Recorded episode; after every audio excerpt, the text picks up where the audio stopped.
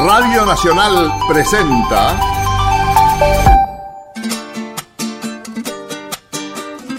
Patagonia Forestal, un espacio de encuentro y diálogo para compartir saberes y miradas. Se suma un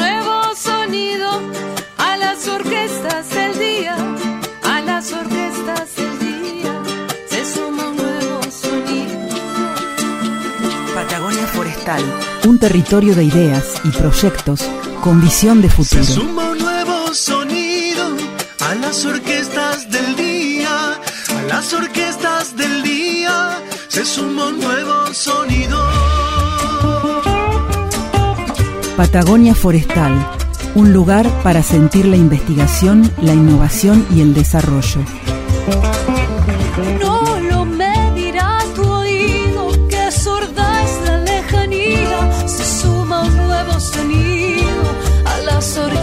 Del día. Patagonia Forestal, un programa del CIEFAP. Y aquí comienza esto que es Patagonia Forestal, un programa del CIEFAP junto con la Radio Nacional de Esquel. Héctor y Carla Novak, quien les habla, le damos la bienvenida a este otro programa y vamos a hablar un poco de bioeconomía en el día de hoy. Pero Héctor, como todos los jueves, a las seis y media de la tarde, nos tiene preparados unas anécdotas, podemos decirle, Héctor. Sí, unas anécdotas. Y la doy es un poco parecida a la las intervenciones de Peralta Ramos en el programa de Tato Bores, porque se llama Los átomos y el cosmos. Esto para los que tienen un poquito, un poquito más de edad se acordarán de, de este personaje que desgraciadamente ya, ya falleció, un muy buen actor argentino. Bueno, se trata de historias de ciencia en la vida cotidiana, podemos decir.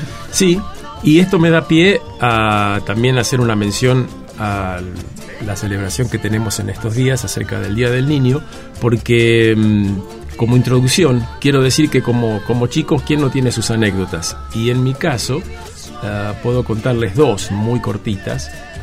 Una, cuando tenía 6, 7 años nos invitó a comer a, a mi hermano y a mí.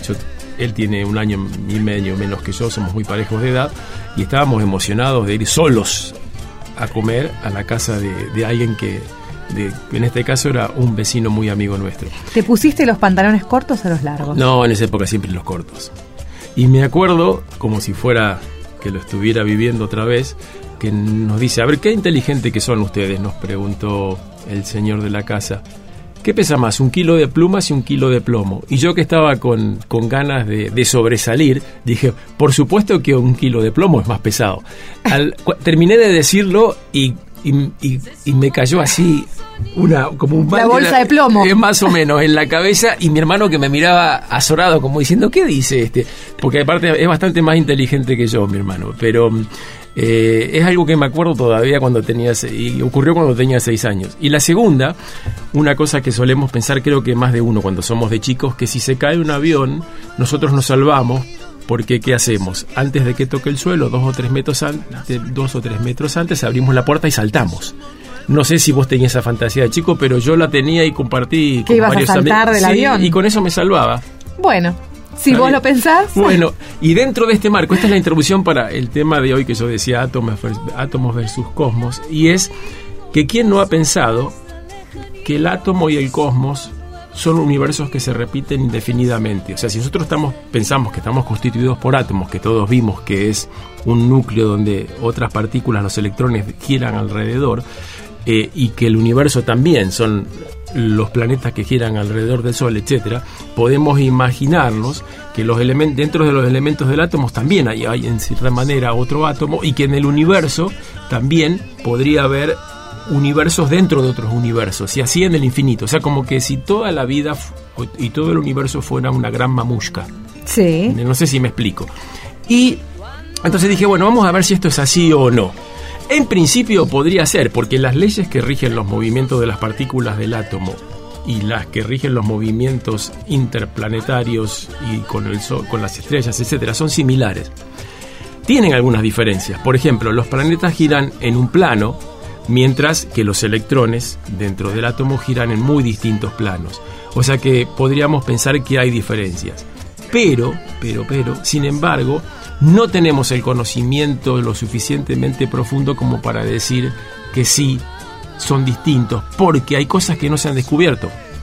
Hay eventos y movimientos dentro del sistema solar que también lo asemejan al átomo y, movimientos particulares dentro del átomo que se asemejan, se asemejan a los movimientos interplanetarios.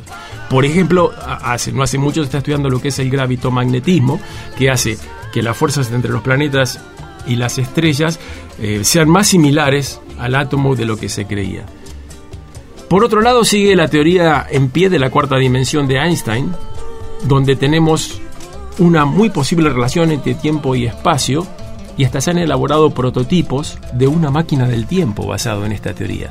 O sea que nosotros podríamos viajar en el tiempo aprovechando esta interrelación de tiempo y espacio que no ha sido contradecida por ningún científico. Y además tenemos el tema de la física cuántica que especula concretamente con la existencia de universos paralelos. Por lo tanto, recién estamos empezando a comprender lo que es el comportamiento del cosmos. De, manera tal que la conclusión es como en las series, continuará. Realmente no tenemos el conocimiento como para poder decir que el universo no es una mamushka. No es una mamusca. ¿Sabes qué me quedé pensando, Héctor? Esta historia de tu infancia y este conocimiento o estas preguntas científicas, ¿qué tendrán de común un niño, una niña, eh, con un científico, una científica? Yo creo que lo que tienen en común, ¿sabes qué es? La capacidad de. que no, no pierden la capacidad de asombro, la capacidad de sorprenderse, la inquietud y, bueno, la curiosidad. la curiosidad, la capacidad de preguntarse. Bueno, empecemos este programa en homenaje a todos los científicos, investigadores, innovadores y a nuestros niños. Patagonia Forestal. Vamos a conversar en el día de hoy, Héctor, con la ingeniera forestal Brigitte Van den Hede. Ella es técnica del CIEFAP y además fue coordinadora de los simposios de bioeconomía aquí en la región. ¿Qué es bioeconomía, Héctor? ¿Será economía con biología o biología con economía? No sé, para eso la tenemos a Brigitte y como comentaba en el programa anterior, estamos en la época de los términos estrambóticos y de las abreviaturas y la mayoría de la gente pone cara de que entiende lo que se habla pero no sabe, no tiene ni idea. Así que vamos a aprovechar a Brigitte que nos aclare los términos. ¿Cómo estás Brigitte? Buenas tardes. Hola, bueno, buenas tardes Carla, Héctor. Eh, bueno, ninguno de los dos términos en realidad. Eh, la bioeconomía es un concepto que es internacional y en realidad uno lo adopta eh, porque internacionalmente entendemos de qué hablamos. Mm. Eh, pero no es ni más ni menos que darle el mayor valor agregado a la producción que tenemos localmente, que puede, esa producción puede ser desde una producción agrícola, puede ser una producción industrial, puede ser eh, alguna actividad social también, porque la economía es parte social parte biológica, eh, pero también es muy eh, relacionado a la actividad humana en sí misma. Eh, entonces no podemos hablar de qué es economía o qué es biología. Sí, algunos países tomaron a la bioeconomía como darle valor agregado solamente a los recursos naturales, pero en realidad hay tantos otros que lo usan para darle valor agregado a todas las actividades humanas. Por eso se habla de bio este, que todos lo, entendemos como biológico, como de la palabra vida, como de darle sentido eh, a lo que hacemos, y economía porque todo tiene un valor económico, porque estamos en un mundo capitalista, digamos. Entonces, bueno, ese es el sentido y por eso se habla de bioeconomía. Pero no es ni más ni menos en el contexto argentino que darle el mayor valor agregado y el mayor aprovechamiento a los productos que desarrollamos en el lugar. A mí me da la impresión por lo que vos decís que que lo, si lo hiervo por ahí lo básico es que estamos hablando de una economía basada en las leyes de la biología, pero que aparte tiene que ser sustentable en cuanto a que pueda ser aplicada en el tiempo sin deteriorar los recursos naturales y además con una pata social muy fuerte para tratar de que sea equitativa la riqueza que se crea a partir de, de esta bioeconomía. Sí, exactamente, ese es, el, ese es el concepto. Lo que se trata también de transmitir con esto es una economía basada en la sustentabilidad. O sea, que mi generación, la generación que me sigue y todas las sucesivas puedan aprovechar el recurso igual que yo este, y lo puedan ver crecer y reproducirse igual que yo. Y eh, bueno, muchos hablan, no, ¿qué es eso? Tal vez un concepto raro y si no hay ciencia y tecnología atrás, no es bioeconomía. No, no es así, digamos. Uno puede tener un espacio de terreno donde hace un uso sustentable y donde tiene una especie de eh, reciclaje de todo lo que utiliza y eso también se puede llamar bioeconomía. ¿no? Entonces, básicamente la bioeconomía lo que hace es eh, hacer que tu economía sea circular, o sea, que generes el menor, la menor cantidad de residuos posible y que todo lo que produzcas en tu espacio, en tu lugar, eh, tenga una sostenibilidad. Brigitte, recién mencionaba Héctor y vos también el, aspecto social. ¿Cómo interviene la cultura, no los saberes eh, de los pueblos ancestrales en, este agregado de valor y de sustentabilidad económica de los bienes? Sí, en principio la bioeconomía toma todo el concepto ¿sí? Eh, territorial en sí mismo. No habla solamente de desarrollo, eh, como decíamos, ¿no? de la economía, de crecimiento económico, de decir tengo más dinero o tengo más recursos en el banco o este, tengo, tengo más dinero como para subsistir, sino que justamente habla de eso, de una eh, recopilación de todos los saberes de la sociedad y ponerlos en valor. ¿no? De eso trata también la, la economía y ahí entra a jugar otra palabra que se escucha mucho, que es la economía del conocimiento. ¿no? Y cómo incorporamos el conocimiento, ya sea básico o aplicado, o la investigación dentro de un proceso productivo. Eh, entonces, bueno, por eso les digo que a veces esas palabras suenan muy complicadas, pero son en realidad eh, cosas tangibles, cosas de la realidad, cosas que, que vemos por ahí en, eh, no sé, por ejemplo, en hacer una conserva, en, producirnos nuestro propio alimento, eh, en cómo si tenemos, eh, por ejemplo, un residuo que, que, generamos en la casa, cómo lo transformo en compost o cómo ese compost a su vez lo transformo en abono para plantas o directamente cómo lo canjeo por algo que yo no tengo. ¿no? Entonces ahí empieza a jugar una microeconomía que también es bioeconomía. No hace falta pensar en bioeconomía en una gran industria o en un proceso tecnológico gigante, eh, sino en cosas muy básicas, en cosas cotidianas. Héctor, hay muchas palabras de economía, economía, microeconomía, bioeconomía, economía circular. Vos siempre todos los programas comenzás hablando de que la ciencia eh, atraviesa nuestra vida cotidiana. ¿Pensabas esto de la economía atraviesa nuestra vida cotidiana? Yo lo que pienso es que estamos en un lío en este, en este momento en el mundo porque está todo entrelazado, estamos llenos de términos nuevos y si uno no trata de aclararse y buscar en fuentes eh, fidedignas qué significa cada cosa, podemos realmente perdernos en, la maraña de conceptos. Pero por ahí me parece que lo, por ahí una de las características de nuestra época, como decía hace un momentito, es que están todas las cosas muy entrelazadas y eso me parece lo positivo. Hasta hace 20, 30 años todas las cosas funcionaban de manera bastante separada. Hasta los investigadores del CIFAP, sin, ir mucho más lejos, por ahí no sabíamos que hacían de la puerta de al lado, no solo en el CIFAP, en todas las instituciones. Atomizados. claro, y hoy es prácticamente imposible presentar eh, un proyecto buscar financiación si no están participando varios investigadores y de varias instituciones. Es muy difícil que alguien te financie algo para trabajar vos solito en tu quinta. Y me parece muy bien. ¿Algún ejemplo, a ver, para poder, aquel que todavía no, no logra como cerrar el término, un ejemplo concreto de aquí de la región como para poder visualizarlo? Hablemos del maqui. El maqui ancestralmente se recolectaba cortando las ramas, este, bueno, con, elementos cortantes, ya sea un machete, un hacha, una tijera, lo que se tenga a mano, este, se sacaban las ramas, se azotaban en, algún lienzo y se, después se apisonaban o en un mortero o en demás y se hacía chicha, se hacían este, dulces y demás. Bueno, hoy podemos hablar y decir que a partir de investigaciones, esa extracción de maqui de esa manera este, perdemos mucha cantidad del producto, dañamos la planta y hacemos que disminuya la producción. Entonces hablamos de una recolección eh, solamente del fruto, solamente de algunas plantas que, eh, digamos, son realmente las productoras de fruta.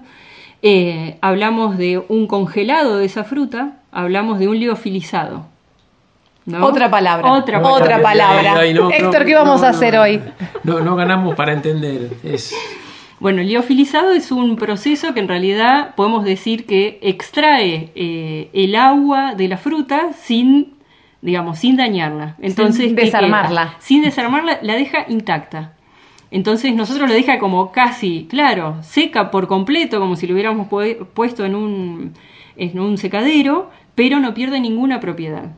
Eso nos permite después molerla, procesarla, hacer un montón de cosas con el maqui sin perder ninguna de sus propiedades, que tienen miles de antioxidantes, tiene un montón de propiedades que queremos conservar. El liofilizado sirve para eso.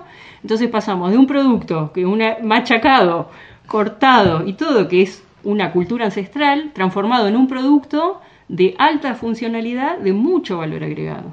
Hoy estamos hablando de 100 gramos de maqui, vale prácticamente 800 dólares. ¿Y Cuando por qué? 100 gramos de maqui comprados este, tal vez en un mercado casero y demás, 100 pesos, 200 pesos. Y eso es porque estás comprando tiempo. Teóricamente podemos vivir muchos más años por los antioxidantes de esta fruta, así que lo que más uno está dispuesto a pagar es por el tiempo y eso es lo que creo que, que paga el público por, por estas frutas, sobre todo exportándolas. Sí, totalmente. Bueno, eso, ese es un ejemplo claro de lo que podría ser un producto bioeconómico. ¿no? Después uno puede hablar de todas las aristas de cómo llegamos a una cosecha sustentable, este, de, bueno, la gente que lo recolecta, de cómo formar a la gente, este, de cómo es el proceso justamente de, de cómo congelarla, cómo procesarla, cómo liofilizarla, cómo molerla, incluso hasta qué envase tiene que tener este, y cómo es el proceso para venderlo después meterlo en el mercado. Bueno, todo eso involucra un montón de gente. Y lo que tiene la bioeconomía también es que da ejemplos claros de incremento de eh, mano de obra calificada. ¿Esto qué quiere decir? Que no sos un obrero cualquiera, sino que empezás a tener una importancia fundamental en toda la cadena productiva. Está el que sabe cosechar, está el que sabe refrigerar, está el que sabe liofilizar y está el que sabe moler, el que sabe empaquetar y el que sabe vender. Entonces pasás de tener dos o tres personas en el proceso productivo a tener nueve o diez.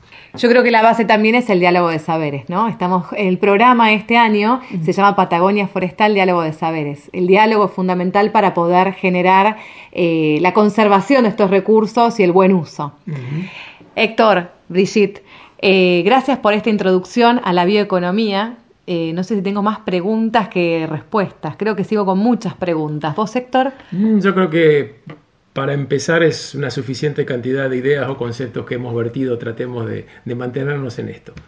Bueno, Brigitte, muchas gracias y te invitamos próximos programas para seguir profundizando sobre esta interesante temática. Cómo no, cuando gusten. ¿Qué les parece si damos una vuelta de página? Los invitamos a quedarse con nosotros porque todavía queda mucho para compartir sobre bioeconomía y más D más I en Patagonia Forestal. Innovando. Innovando. Conozcamos a los hacedores que llevan adelante ideas con innovación. Soy Sabrina Rúa, estudiante avanzada de la carrera de Ingeniería Forestal de la Universidad Nacional de Patagonia San Juan Bosco.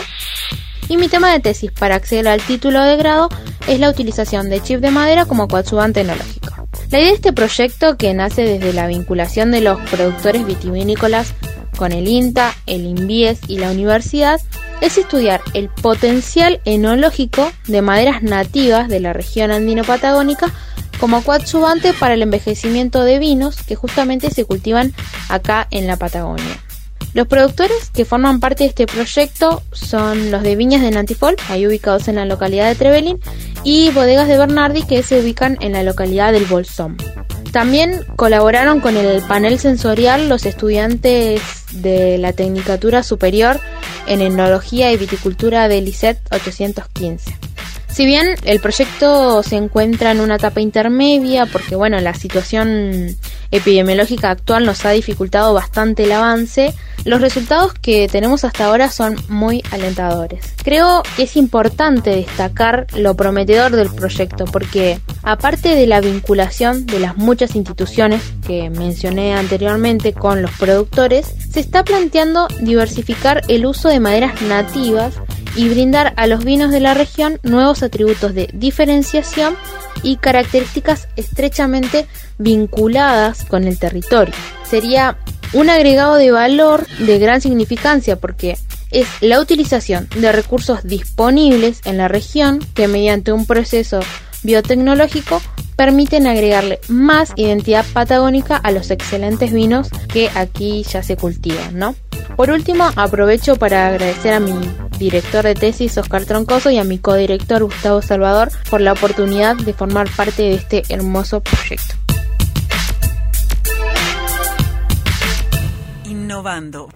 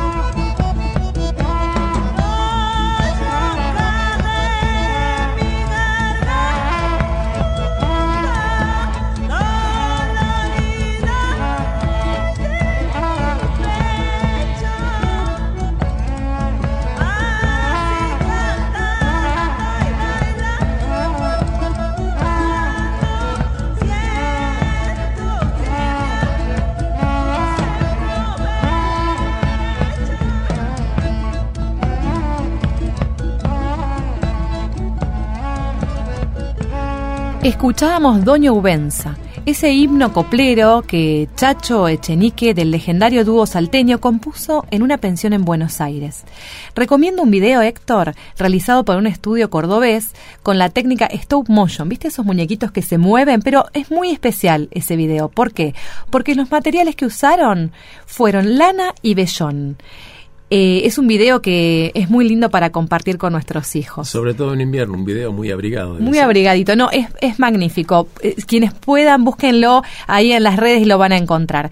Eh, y ahora vamos a conversar con Sergio Rodríguez de las Viñas de Nantifol, quien nos va a contar sobre su propuesta vitivinícola ubicada en Trevelin.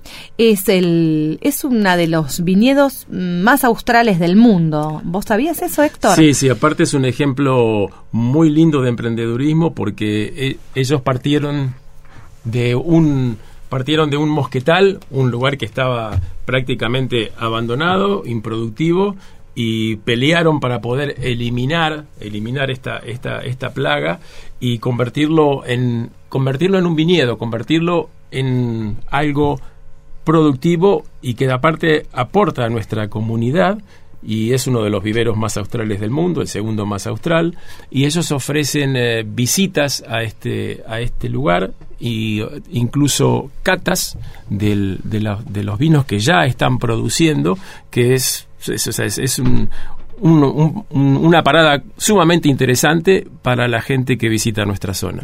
Y hablando de bioeconomía, justamente, esta es una propuesta bioeconómica, una revalorización del recurso, una puesta en valor. Recientemente el Instituto Nacional de Vitivinicultura reconoció a, a Trevelin eh, como la primera zona con indicación geográfica del Chubut. Este punto justamente. Vamos a hablar con, que nos, ven, que nos cuente Sí. Sergio Rodríguez mejor. ¿Cómo estás, Sergio? Buenas tardes. Hola, ¿qué tal? ¿Cómo les va? Buenas tardes. Un saludo a toda la audiencia y mi agradecimiento público al interés hacia nuestro proyecto y hacia las actividades que hacemos. La verdad que escuchar el resumen que hicieron de nosotros es como nada, te llena de orgullo y, y un poco te emociona también, ¿no? Qué lindo, Sergio. Bueno, vamos a conversar. Contanos cómo empezó esta pasión por la vitivinicultura.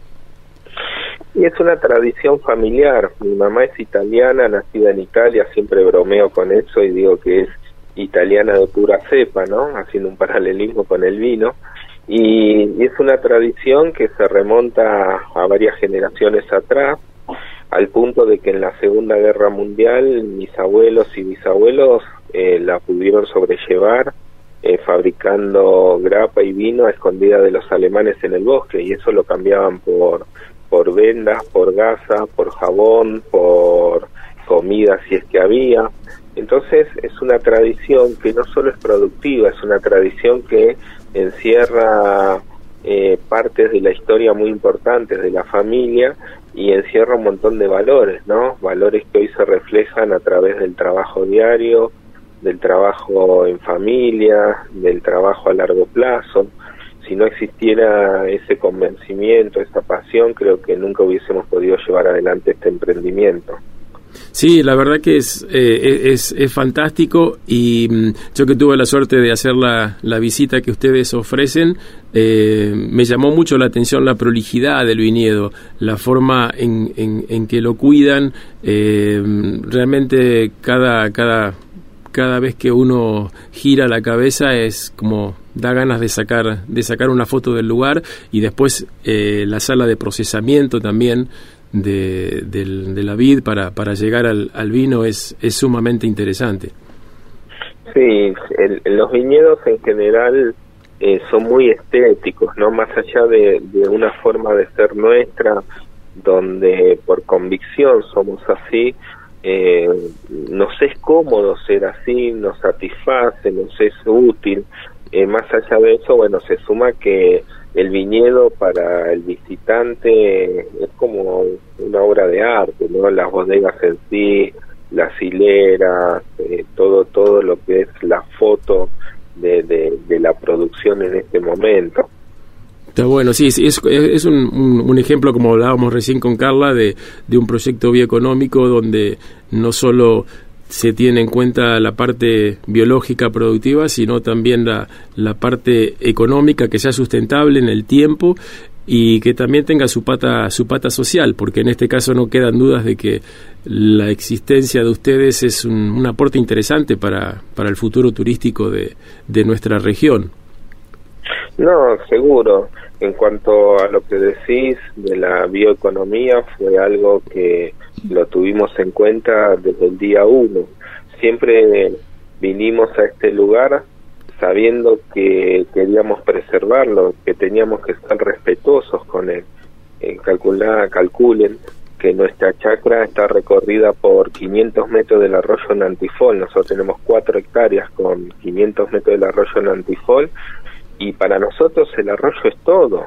Entonces, si gracias al arroyo nosotros podemos regar a las vides, gracias al arroyo podemos contar con un sistema de control de heladas, gracias al arroyo eh, podemos tener el verde que tanto aprecia el turista, que parece una cancha de golf, el arroyo en sí como atractivo turístico, eh, la posibilidad que te da de generar energía, eh, no se nos ocurre ser irrespetuoso con él, o sea, siempre le- le- les inculco a, a- a los chicos que trabajan con nosotros, a la familia, digo, nosotros tenemos la responsabilidad de mantener el arroyo mínimamente como lo recibimos, o sea, los que nos siguen atrás tienen que tener el derecho de poder tomar el agua sin ningún problema del arroyo.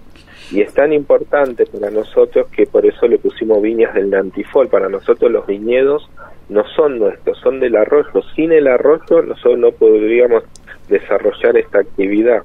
Y hablo del arroyo como recurso más importante, pero el resto de los chacras es lo mismo. Una de las cosas más valoradas hoy en día de nuestros vinos eh, son es el terroir, es la característica del suelo que tiene, ¿no? Eso nos llevó a la IG. Entonces, si no preservamos ese suelo, si no preservamos el medio ambiente, nuestros vinos no tendrían el valor agregado que hoy llegaron a adquirir. Esta mirada holística, ¿no? integradora del ambiente con la recuperación también de la cultura, ¿no? Este este modo de hacer. ¿Cuáles fueron los principales desafíos y los que quedan por delante? Algunos, ¿no? Que nos puedas mencionar. Los principales desafíos son los que tiene un pionero, ¿no? Siempre un pionero transita un doble camino, un camino de tropiezos y dolores de cabeza que hay que saberlos capitalizar, no hay que dejarse caer, y un camino de satisfacciones, ¿no? Cuando cuando llegas a cada meta, llegas con el orgullo de, de, de, haber sido el, el, el, único participante, ¿no? Mm, qué satisfactorio. Es claro, muy, con mucha satisfacción. Eh, los desafíos estaban dados en un inicio por comenzar una nueva actividad productiva en un lugar donde no había ningún antecedente, no había historia. Nosotros teníamos que partir no de cero, de menos diez teníamos que partir de análisis de suelo, de, del trabajo con viveros de Mendoza acerca de genética de plantas de clima frío, pedir, pedir los eh, registros térmicos históricos de la localidad, los registros de, lluvia, tomar las temperaturas a diario, las máximas y las mínimas. Eh, bueno, todo eso eh, fue un gran desafío. No había profesionales, no había profesionales con antecedentes en vitivinicultura en esta zona y aunque lo hubiésemos traído de afuera mm. no hubiese servido de nada porque esto es una nueva región geográfica productiva y los parámetros que ellos manejaban no hubiesen servido para acá, nos hubiesen dado una orientación, pero no mucho más que eso. Esto que contás, me imagino, es muy inspirador para nuestros oyentes que están escuchando, que están escuchando tu historia, eh, para aquellos que se están animando a pensar, ¿no? a soñar un emprendimiento de estas características. Sí, y como no tenemos siempre en la, radio, en la televisión, en los medios, ahí es poco el tiempo. Para cerrar, me gustaría que nos cuentes qué tipo de, uvas se están utilizando, qué tipo de vinos se están produciendo y si están pensando en producir alguna otra, algún otro tipo de vino en el futuro que en este momento no lo estén haciendo.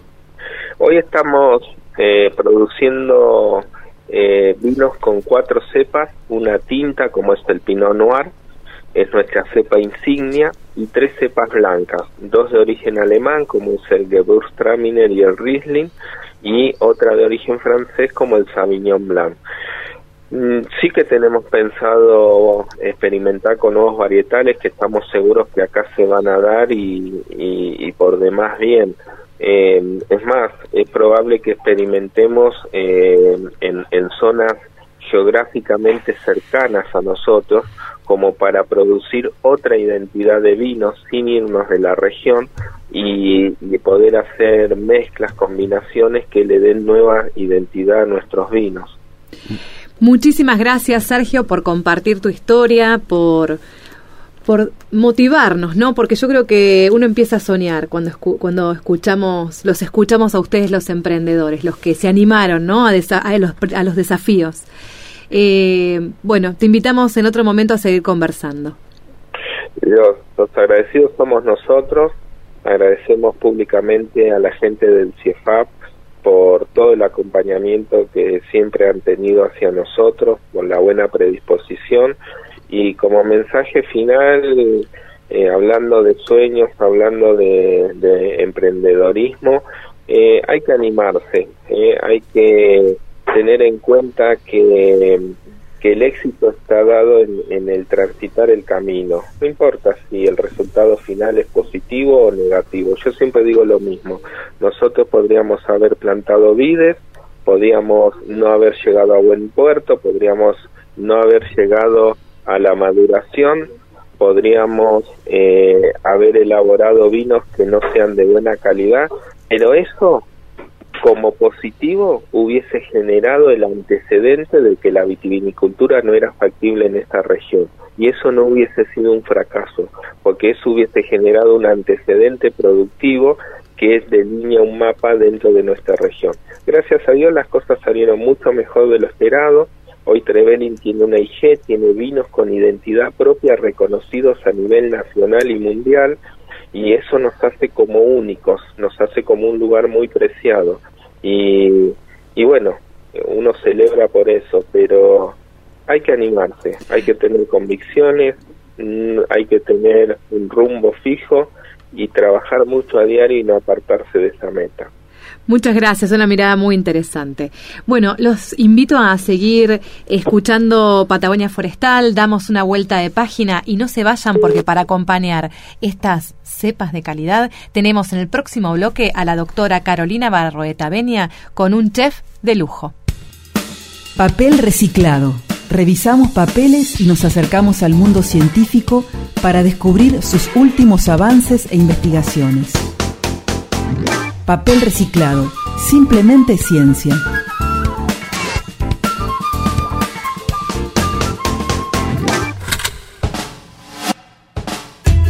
Hoy vamos a conocer un proyecto novedoso e innovador llevado a cabo por un estudiante de biología de la Universidad Nacional de la Patagonia junto con CIEFAP.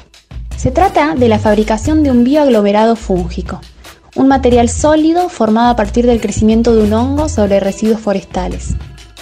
Los residuos madereros, como por ejemplo el acerrín o la viruta, generalmente no reciben ningún tratamiento de manejo, lo que suele generar problemas de contaminación. En el caso de los bioaglomerados, el micelio de hongos degradadores de la madera crece de forma filamentosa uniendo las partículas de acerrín y otorgándole cierta rigidez. El hongo crecerá nutriéndose del acerrín, degradándolo y construyendo una malla firme que será la responsable de la consistencia del aglomerado. Este material, sometido a diferentes pruebas, ha mostrado resultados muy buenos como aislante térmico y acústico. El año pasado, el estudiante Mariano Aquino realizó su tesis de grado en un proyecto donde se evaluó el potencial para la producción de bioaglomerado fúngico utilizando acerrín y un hongo nativo. Se evaluaron diferentes hongos, teniendo en cuenta la, la velocidad a la que crecían y el tipo de estructuras cifales que desarrollaban. Las cifas son filamentos que forman la estructura del cuerpo de los hongos pluricelulares. Los resultados mostraron que la especie Ganoderma australe presentaba las características más promisorias. Se trata de un hongo extremadamente duro que encontramos creciendo en el fuste de árboles vivos o muertos, y sus cifas vistas al microscopio son anchas y bien ramificadas. Los datos obtenidos en la medición de la dureza también resultaron alentadores. La aplicación de este material podría ser el reemplazo de productos tales como el telgopor, que deriva del petróleo. Estos materiales causan un gran daño en los ecosistemas, por la contaminación generada para su elaboración y fabricación y también por su lenta descomposición en el ambiente. Debido a que la producción del bioaglomerado utiliza residuos de descarte de la industria maderera o de la poda urbana y forestal, y además que es un producto biodegradable, su desarrollo y aplicación constituyen una alternativa más amigable con el medio ambiente que puede reemplazar a los materiales no biodegradables utilizados en la actualidad. Papel reciclado. Papel reciclado. Simplemente ciencia.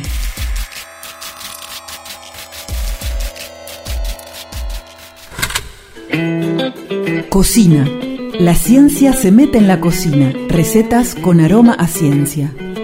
Seguimos aquí en Patagonia Forestal escuchando historias inspiradoras que ponen en valor el procesamiento integrado y sostenible de la biomasa, incorporando la ciencia, la tecnología la innovación.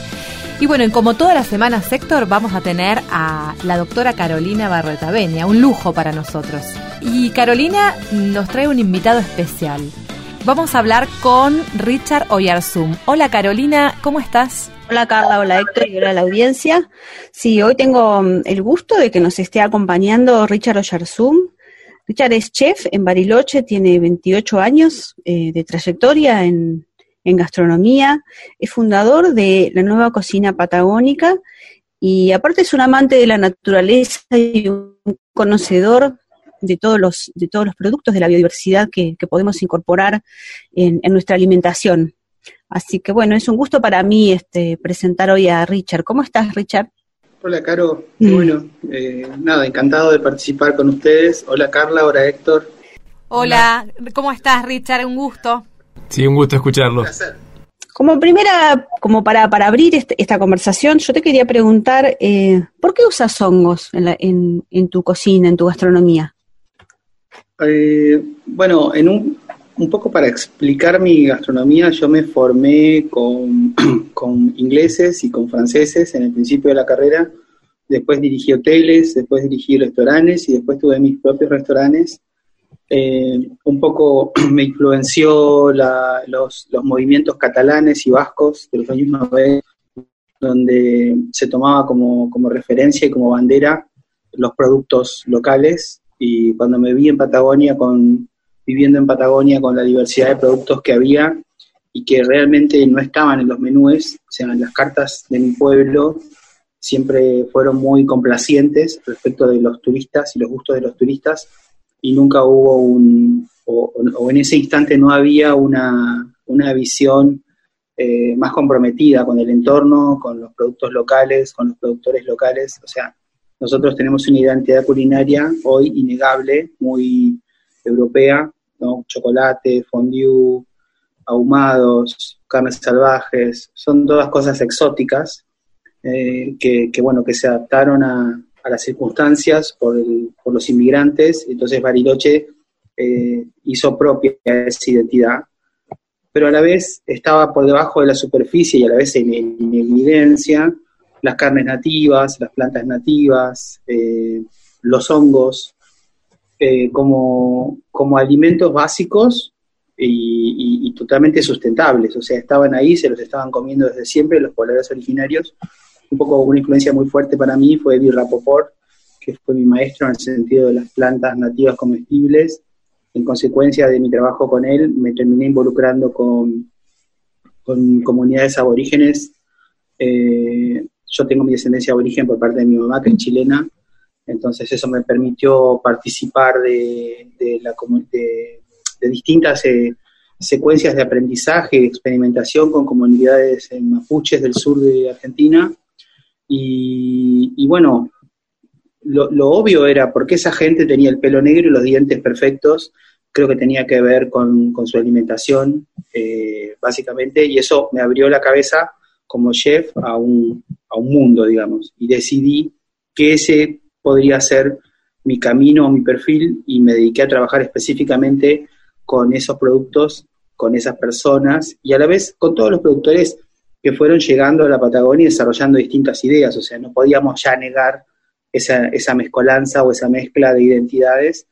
Me parecía re valioso sí tomar las identidades, eh, la, los productos de, las, de los pobladores originarios por, por, un montón de razones, por concepto y por y básicamente por alimentación. Eh, Richard, yo tengo un par de preguntas. Una, la primera es eh, si los clientes de los restaurantes se van acostumbrando a pedir cartas o menús que, incluyan eh, plantas o carnes nativas. Y segundo, cuán difícil es conseguir plantas y carnes nativas que no creo que haya mucha mucha gente que las produzca. Eh, sí, ahí tenemos un tema. Por ejemplo, nosotros en, en, Patagonia, si vos te salís de Bariloche y te vas por la línea sur, probablemente no vuelvas a comer una milanesa de vaca hasta San Antonio Este, son de Guanaco. Eh, probablemente comas charito, que sería la cría del choique, probablemente comas piche. Y, y, es lo que comen los paisanos. Los paisanos, o sea, la, la gente por ahí no lo sabe porque no se mueve de su zona de confort pero una vaca en Pilca es como una vaca en la India. Richard, ¿y mm, Contanos eh, sobre, sobre cuáles, cuáles son tus especies favoritas y tal, tal vez eso en relación a esa recuperación de, de saberes de, de, los pueblos originarios que utilizaban los hongos en, en, su, en su alimentación. Bien, eh, por ejemplo, la, en mi primera experiencia fue con la comunidad curruinca en San Martín y hacíamos chicha con, con los hongos yao yao. Y realmente los sabores de esos procesos están lejos de nuestros sabores eh, a los que estamos acostumbrados. Entonces quizás es un poco rudo, un poco áspero. No sé si te gusta, pero a mí, digamos, como chef, un montón de cosas que no necesariamente me gustan en un primer momento, me iluminan o me dan la pauta para desarrollar una idea posterior. Entonces, yo cuando vi lo fácil que era hacer chicha con esos hongos, supe que los tenía que usar para hacer espumante hice distintos tipos de espumante. Después, cuando, cuando volví a mi restaurante, hacía espumantes para, para petarse, para regalarle a la gente.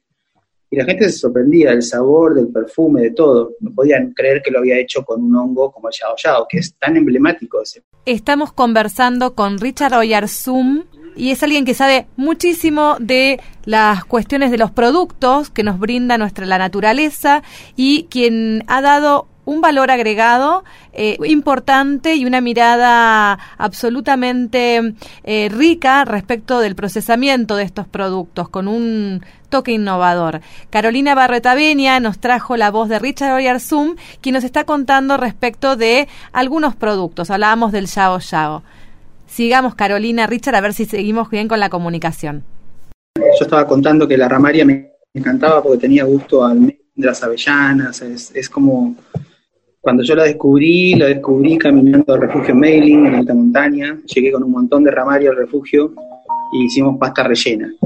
Eh, era genial porque en un refugio es muy valioso los frutos secos y lo, uno, con los que uno llega, ¿no? Entonces, eh, en, este caso hoy yo te mandé una receta con, con, ramaria para que el que tenga la suerte de encontrársela vea lo fácil que es procesarla. En el caso de esa receta simplemente la mezclo con, con queso crema, sal marina, pimienta y hago un dip ese dip tiene pera rallada, parece un exotismo, pero no, es algo recoherente que hacen los italianos para rellenar pastas. Eh, la pera lo que hace es eh, el azúcar de la pera le da, equilibra un poco la acidez del queso de cabra que está planteado en esa receta y, y también le da muy buena textura al, al, relleno de la pasta. Yo lo uso como relleno de pasta o lo uso como, como dip. Lo pongo en una cazuela con unas batatas fritas y la gente que se lo coma. Hay algo re importante que también desde lo que hablamos con vos más de una vez y que quizá es, eh, digamos, para mí lo más rico de nuestras conversaciones es tu aporte científico o tu visión de científica y tu experiencia en campo, pero yo sé perfectamente que a nivel comercial esto genera microeconomía, porque si hubiese un restaurante que quisiera tener el producto en la carta y hubiese una persona que sin mayor preparación que un entrenamiento básico para cosechar hongos, pudiese ir a campo, que cuando digo a campo digo alrededor de tu casa en Bariloche, juntar hongos eh, que estén en buen estado, que estén limpios eh, y acercarlos al restaurante y venderlos por kilo, estaríamos generando una microeconomía y en definitiva en un momento tan complejo como este que estamos viviendo, que estamos haciendo este, esta nota por Zoom, ese, este es el momento de despertarse y darse cuenta que, que, lo tenemos re a mano. Le agradecemos muchísimo a Richard este, su participación. Gracias Héctor, gracias Carla. Gracias Caro, gracias Richard, nos vemos pronto. Vamos a escuchar a Antonio Zambujo con Mon Laferte, Madera de Deriva. Y no se vayan, porque todavía queda un poco más. No se van a perder la columna especial de nuestro clima. Sigan ahí. Estoy hecho de madera de deriva. Voy a merced de la resaca del río. Vengo, voy y vengo soy todo aquello que no puedo llamar mío. Vengo, voy y vengo. Soy todo aquello que no puedo llamar mío. Tengo las aristas tan pulidas. Me fui tatuando de agua y de tiempo. Vengo, voy y vengo soy mucho menos lo que sé que lo que siento. Vengo, voy y vengo. Soy mucho menos lo que sé que lo que siento. Y un día derivé hacia tu orilla. Quedé varado en un recodo de tu arena. Te hiciste con mis sueños y mis pesadillas. Con mis luces malas y mis noches buenas. No sé qué es eso que llaman destino. ¿Acaso apenas una vez en la madera? Yo solo sé que hice un alto en el camino. Y que hoy me quedaría por siempre a tu. Yo solo sé que hice un alto en el camino y que hoy me quedaría por siempre a tu vera.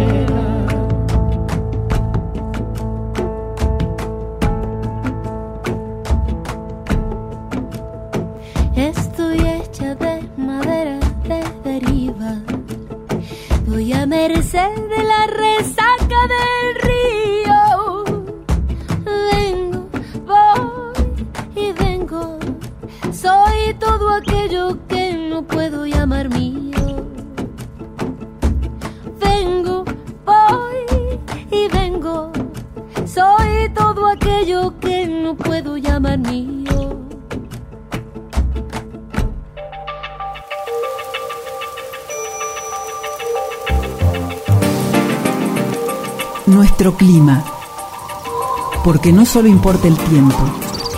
Acompáñanos a conocer el clima de nuestra ecorregión patagónica. Y aquí volvemos, te dije, no se vayan, porque viene lo mejor. Muy bien, por supuesto. Y ahora vamos a hablar del clima Con María del Carmen de Antoni. con María de Carmen de Antoni, que si hay alguien que sabe de clima es ella. Y hemos estado tratando distintos temas, tratamos la helada, hablamos de la niebla y también hablamos de ciertos eh, dichos, eh, creencias populares y creo que hoy vamos a hablar de una de ellas, María del Carmen, ¿es así? Sí, buenos días a todos. Y sí, vamos a seguir con, con nuestro tema de clima y hablando de otro dicho. eh, en realidad vinimos hablando de las heladas y nieblas en base a, a creencias o dichos populares como se levanta la niebla o cae la helada. Y bueno, hoy elegí otro que muchos deben, haber- deben conocer, que dice viento del este, agua como peste. Sí, yo, lo, yo lo conozco como viento del este, lluvia como peste, pero bueno, son versiones. Sí. Perdón, viento del este, bueno, lo mismo, sí, Sí, agua. sí, no, no, no, como lo peste. mismo, lluvia como... Sí, sí, sí, Vamos sí. a ver que llueve. Mi, mi versión es de la zona sur, de Bernal, de Quilmes, la tuya es más por Claro. ahí de la... de- Bueno, justamente. Del barrio norte.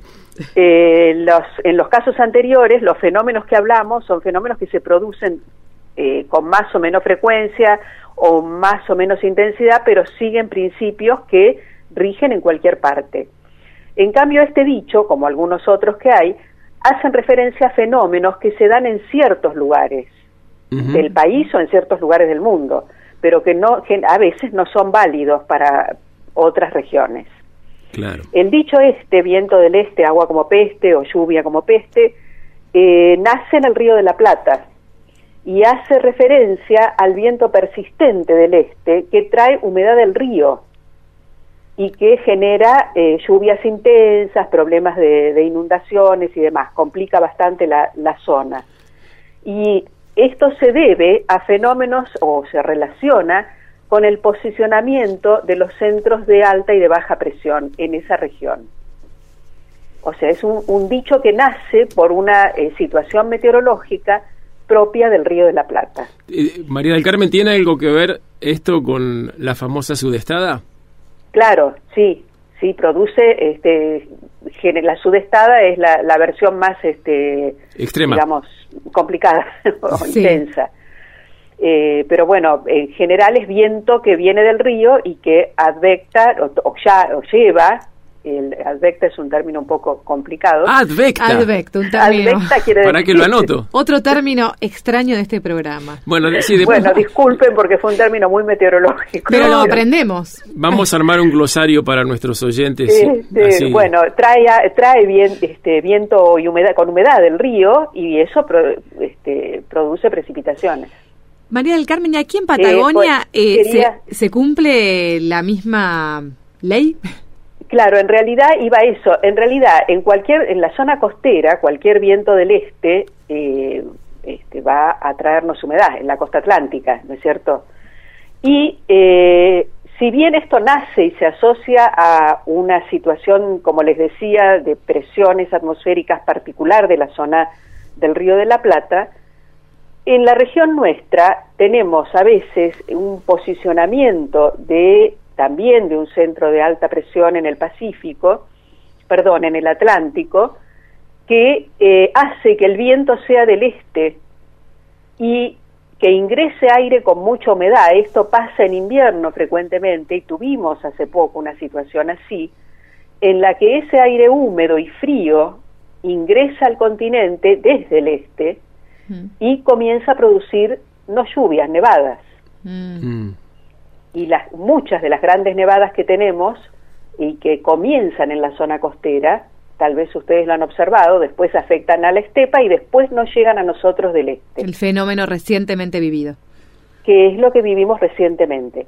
O sea, este dicho no nace en la Patagonia por ese fenómeno, en todo caso sería nieve como peste, pero este, nace en el Río de la Plata, pero bueno, eh, algo, eh, no sé si decir similar, pero también asociado a los este, a las situaciones de presión atmosférica en el Atlántico, hace que muchas veces tengamos algo inusual para nosotros, que es viento del este, y que nos produce en invierno grandes nevadas. Y, eh, y María del Carmen, ¿y esa, ese, ese fenómeno viene en nuestro caso eh, directamente del este, más del sudeste, del, nor- del noreste? ¿Cómo se compara con, con la sudestada de Buenos Aires? No, claro, bueno, por eso no es lo mismo, no, no, son dos situaciones distintas. Eh, acá dependen también de la topografía, ¿no? Y hay- muchas veces ingresan por el noreste, porque, pero por también cuestiones topográficas. Pero no hay cordillera en la costa, ¿cómo, cómo es eso? No, no, no, cuando llegan a la región patagónica. Ah, digo. cuando llegan allá a la cordillera. Ah, claro, bueno, después en la zona costera. Claro, a eso me la refería a la, a la zona costera. ¿De qué, de de no, qué no, la zona costera va a depender de la posición del centro de presión. ¿Y no hay, hay alguna tendencia más eh, marcada de, de- del este, noreste o sureste? O, o- Mira, creería que no, en realidad no lo sé, pero creería que no, que depende de, las, de dónde se ubique. La- el aire alrededor de los centros de alta y baja presión tiene una dirección de giro. Ah, Bien. Eh, gira en los centros de alta presión al revés que las agujas del reloj. muy interesante. ¿Cuántos Entonces, fenómenos? Depende de dónde se ubica el, el centro, es cómo va a ingresar el aire. Ajá, perfecto. ¿Cuánto Bueno, que aprendemos con María del Carmen? Sí, un, un día vamos a dedicarlo al tema de los centros ciclónicos y anticiclónicos. Bueno, bueno, podemos hacer eso, sí, en alguna de las próximas charlas. Te desafiamos todos los programas, María del Carmen. Te agradecemos que estés aquí todas las tardes para compartir con nosotros tus saberes. Bueno, muchas gracias y nos vemos la semana que viene. Hasta la semana que viene. Hasta la semana que viene.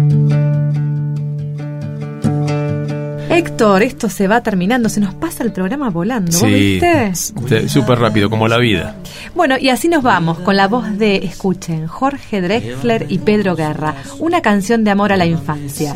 Y esta canción que suena de fondo eh, es para ellos, para todos los niños, eh, para esa infancia, ¿no? Eh, nos hace reflexionar y estuvimos hablando a lo largo de todo el programa sobre la importancia de dedicar nuestra atención a cuidar este mundo, a pensarlo de una manera más sostenible, más sustentable, para hacer de este mundo un lugar más seguro, libre y saludable, para que sus derechos sean respetados y pues, sus sueños no tengan límites. Y tratar de mantener viva nuestra capacidad de asombro, que es lo que nos ayuda a vivir. Ser siempre niño. Nos encontramos el próximo jueves, aquí en Radio Nacional a las 18 y 30. Cuida de mis sueños, cuida de mi vida, cuida quien te quiere, cuida quien te cuida, no maltrates nunca mi fragilidad.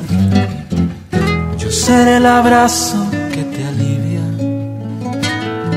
Yo seré el abrazo que te alivia. Cuida de mis ojos, cuida de mi cara. Abre los caminos, dame las palabras. No maltrates nunca mi fragilidad. Soy la fortaleza de mañana. Soy la fortaleza de mañana.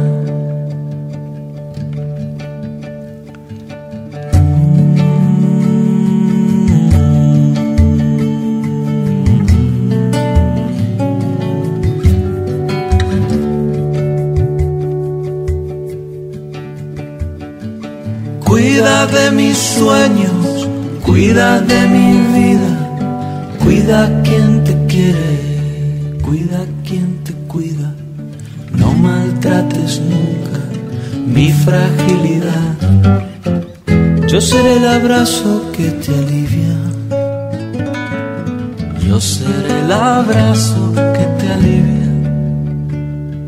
No maltrates nunca mi fragilidad.